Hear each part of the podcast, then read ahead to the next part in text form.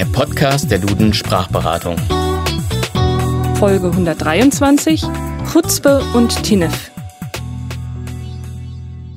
Liebe Hörerinnen und Hörer, hätten Sie es gewusst? Das Jiddische ist die dem Deutschen nächstverwandte westgermanische Sprache, näher verwandt als das Englische und selbst als das Niederländische. Die Vorgeschichte des Jiddischen beginnt schon im Altertum, und zwar mit der Ansiedlung jüdischer Gemeinden in der römischen Provinz Germanien. Im Mittelalter entwickelte sich dann auf der Basis des Mittelhochdeutschen das Jiddische als eigenständige Sprache heraus, mit Elementen aus dem Hebräischen, dem Aramäischen, dem Romanischen und dem Slawischen.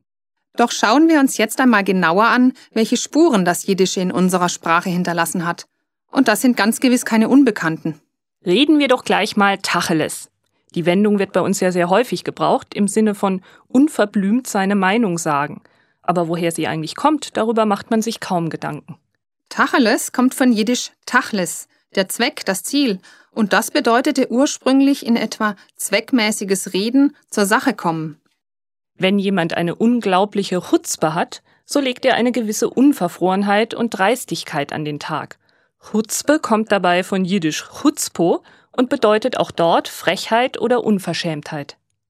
Mit Tinef bezeichnet man gerne Plunder, Kleinkram oder wertloses Zeug, übertragen auch Unsinn. Das Wort wird meist abwertend verwendet, hat sich aber gegenüber der jiddischen Ursprungsbedeutung schon entscheidend verbessert. Im Jiddischen bedeutet Tinef nämlich Schmutz oder Kot. Wenn man etwas Stikum erledigt, dann geschieht das ganz heimlich, still und leise. Und auch dieses etwas ungewöhnliche Wort kommt aus dem Jiddischen, nämlich von stike, ruhig leise. Glücklich, wer sich in Zeiten allgemeiner Krisen noch betucht nennen kann, also wohlhabend und reich ist. Und das hat nun ganz und gar nichts mit wertvollen Tüchern zu tun, in die man sich etwa hüllen könnte, sondern es geht zurück auf das jiddische Wort Betuch, das so viel wie sicher oder vertrauenswürdig bedeutet. Und auch das genaue Gegenteil des Betuchtseins, nämlich die Pleite, hat einen jiddischen Ursprung, wobei jiddisch Pleite eigentlich Flucht bedeutet. Leicht nachvollziehbar, dass sich daraus dann auch die Bedeutung Bankrott entwickelt hat.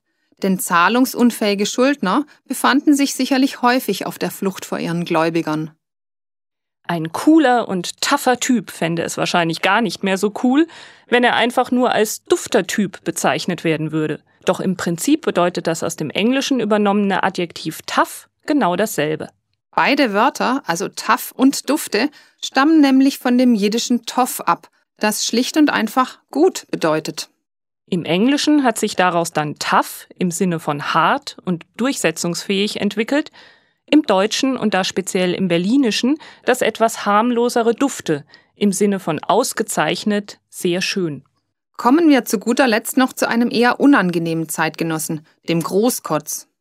Der hat nun, auch wenn das mitunter bei seiner Verhaltensweise nahe liegen würde, rein gar nichts mit dem deutschen Verb kotzen zu tun, sondern kommt von jiddisch Kosin bzw. Großkossin für reicher Mann.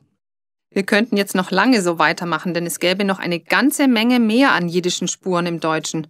Aber jeder Podcast hat einmal ein Ende. Und für heute sagen wir Tschüss, Ihre Evelyn Knörr und Annette Auberle.